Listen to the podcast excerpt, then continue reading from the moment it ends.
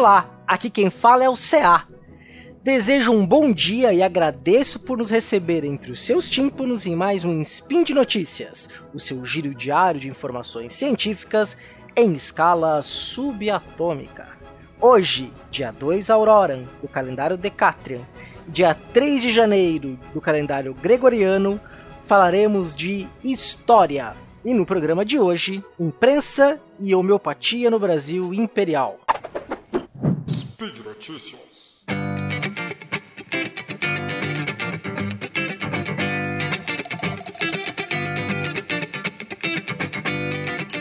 Tudo bem com vocês nesse ano de 2018, gente? É, o Spin de Notícias não para. Estamos aqui novamente para falar um pouco de história. Mas desta vez vamos falar de história do século XIX, falar sobre a imprensa e a homeopatia no século XIX. Recomendo que se você ainda não ouviu o episódio 215 do SciCast que trata sobre homeopatia, que escute, né? Não vai lá no antigo como homeopatia funciona, que aquilo foi uma brincadeira que eu também caí. Só os entendedores entenderão. Tem uma questão, em primeiro lugar, que é importante colocar. Durante o período da América Portuguesa, em que este território, na qual hoje chamamos de Brasil, era colônia portuguesa, as tipografias, ou seja, as máquinas que imprimiam textos, eram proibidas de serem instaladas no Brasil. A tipografia não era só a máquina, a tipografia era uma, uma forma de negócio que lidava com impressão de livros, jornais, panfletos e documentos do Estado. Tipografia era o nome da máquina, mas é, acabou ganhando a, o negócio acabou, acabou ganhando esse nome, os negócios tipográficos era proibido. Em 1808, quando Dom João chega no Brasil, logo depois de sua chegada, ele emitiu duas medidas. A primeira foi da abertura dos portos das nações amigas, assunto para um outro momento.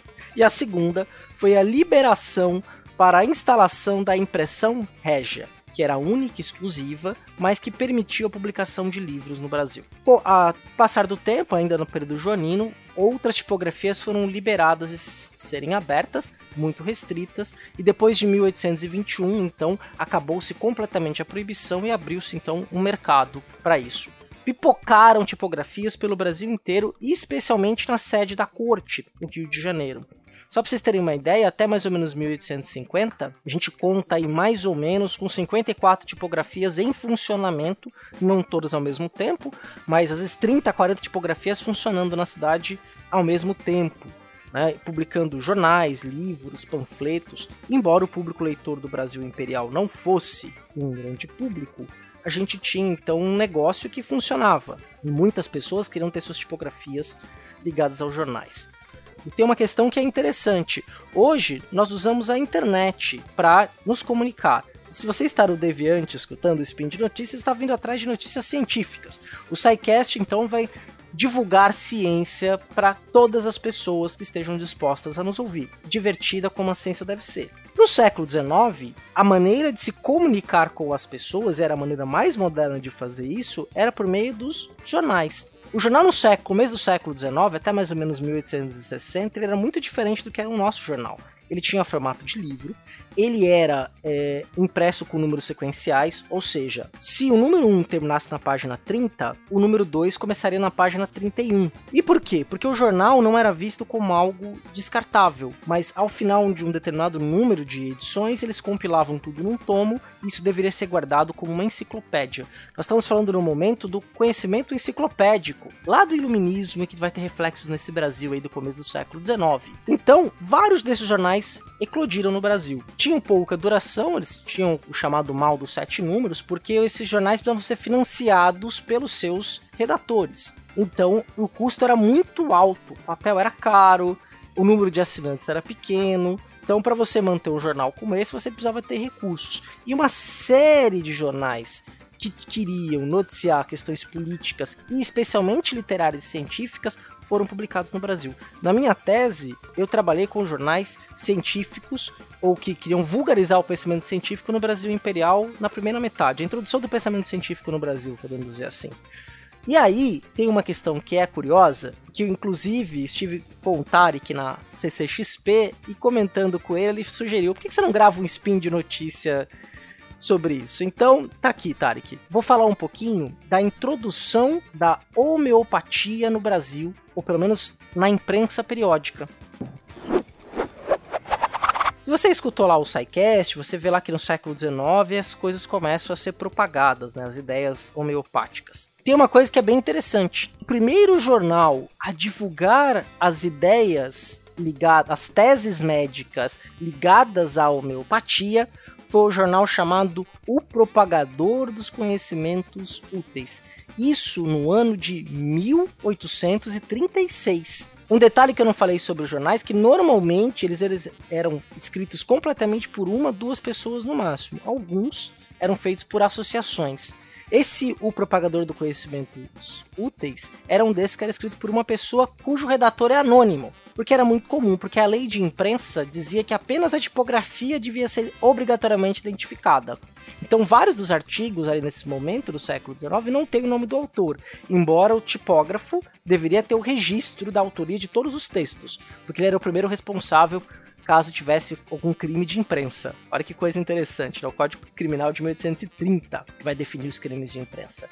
E o propagador dos conhecimentos úteis vai divulgar, então, vai vulgarizar as primeiras ideias é, dentro da homeopatia, as primeiras ideias homeopáticas que vão chegar no Brasil já em 1836, bem próximo, né? Tava bem atualizado nesse sentido. E nesse artigo, que na seção Ciências Médicas, da, do número 8 de 1836, tem um artigo intitulado O que é homeopatia? E ele começa mais ou menos, em determinado momento do texto, falando o seguinte, ó, abre aspas.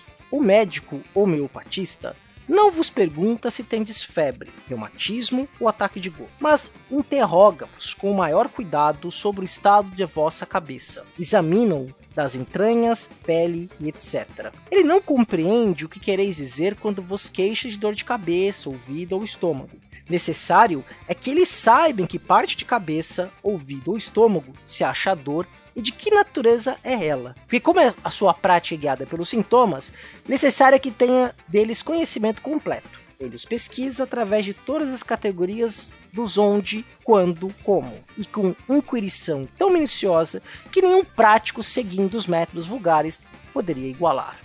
É, e é interessante que esse artigo, primeiro, ele vai fazer uma série de acusações à medicina alopática, e aí ele vai continuar dizendo assim, ó, ele vai expor toda a doutrina da homeopatia, falando da questão das diluições, isso é importante você escutar o episódio do SciCast, ele vai dizer o seguinte, ó, segundo a doutrina que expomos, sendo os sintomas o único ponto que cumpre atacar, e devendo eles desaparecer como emprego dos medicamentos que os provocariam indivíduos são, torna-se muito fácil formar uma farmácia homeopática. Para isso, não se trata senão de procurar certo número de indivíduos gozando de plena saúde, de caráter dócil e paciente, os quais consistam que se faça com eles ensaios farmacêuticos.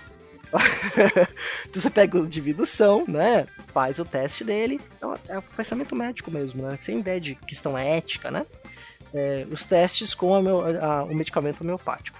Depois de haverem, de haverem tomado conveniente quantidade de substância vegetal, mineral ou animal, submeter-se-ão a um regime que não possa modificar a ação dos medicamentos e notarão cuidadosamente todos os efeitos que deles podem resultar, conforme as regras dadas por Hahnemann no seu Arsenisme Teller, ou A Doutrina dos Medicamentos. Vê que interessante, né? Esse jornal então trouxe eh, esta ideia. O artigo é longo, o artigo tem umas 4, 5 páginas divulgando a ciência homeopática.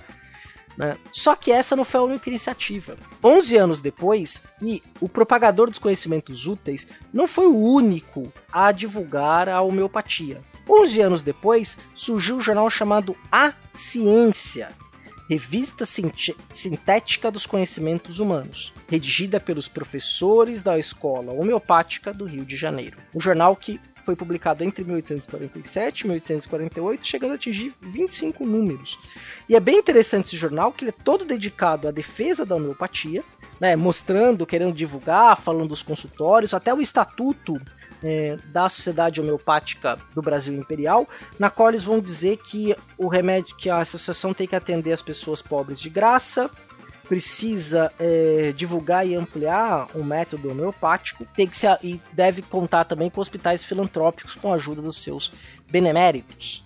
É bem interessante isso, né, de como que esse discurso médico científico é, que a homeopatia tenta trazer para você desde o século XIX estava se divulgando pela imprensa, era divulgado pela imprensa. E é interessante quando a gente vai observar esse discurso de perto, a gente vai perceber que tem pouca diferença no discurso da homeopatia atual. Né? Isso que é bem interessante. E essa é a ciência, então, foi divulgar conteúdos ligados à homeopatia de maneira maciça. Três anos depois, surgiu um jornal chamado O Homeopata, Periódico das Doutrinas Médicas, de 1850. Esse sobrou apenas dois números.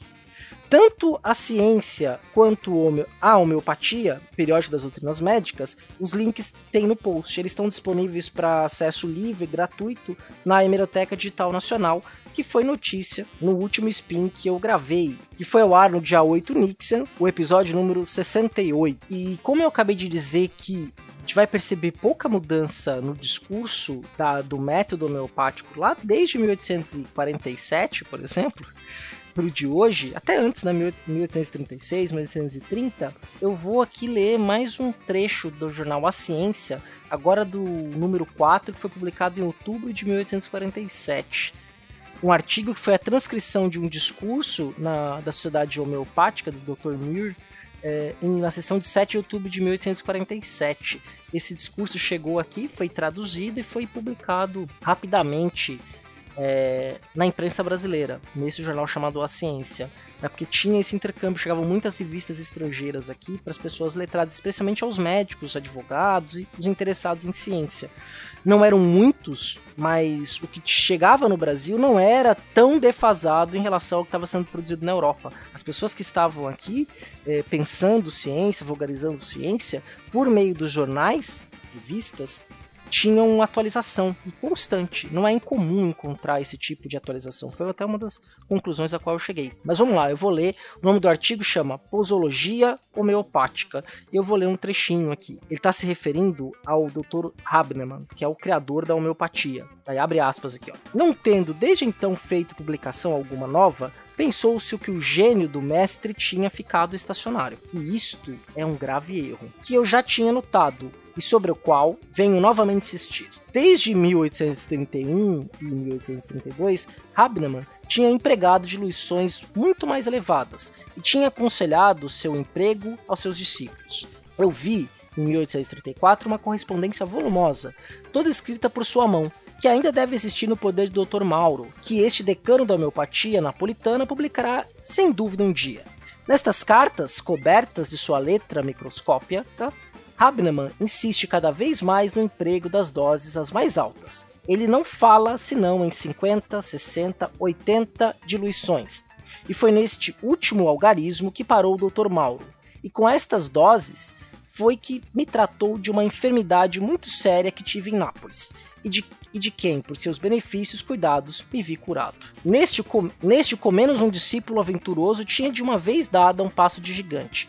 O Dr. Kashoff de São Petersburgo tinha mandado preparar uma 1500 atenuação de sulfur, proclamado a sua eficácia.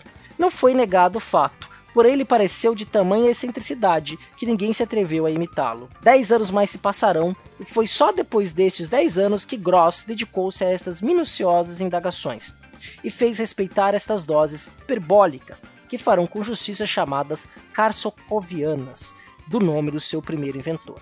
É impossível hoje abrir uma obra ou um jornal homeopático sem que nele se encontre menção de 200, 800, 1000, 6000 até 10 mil dinamizações.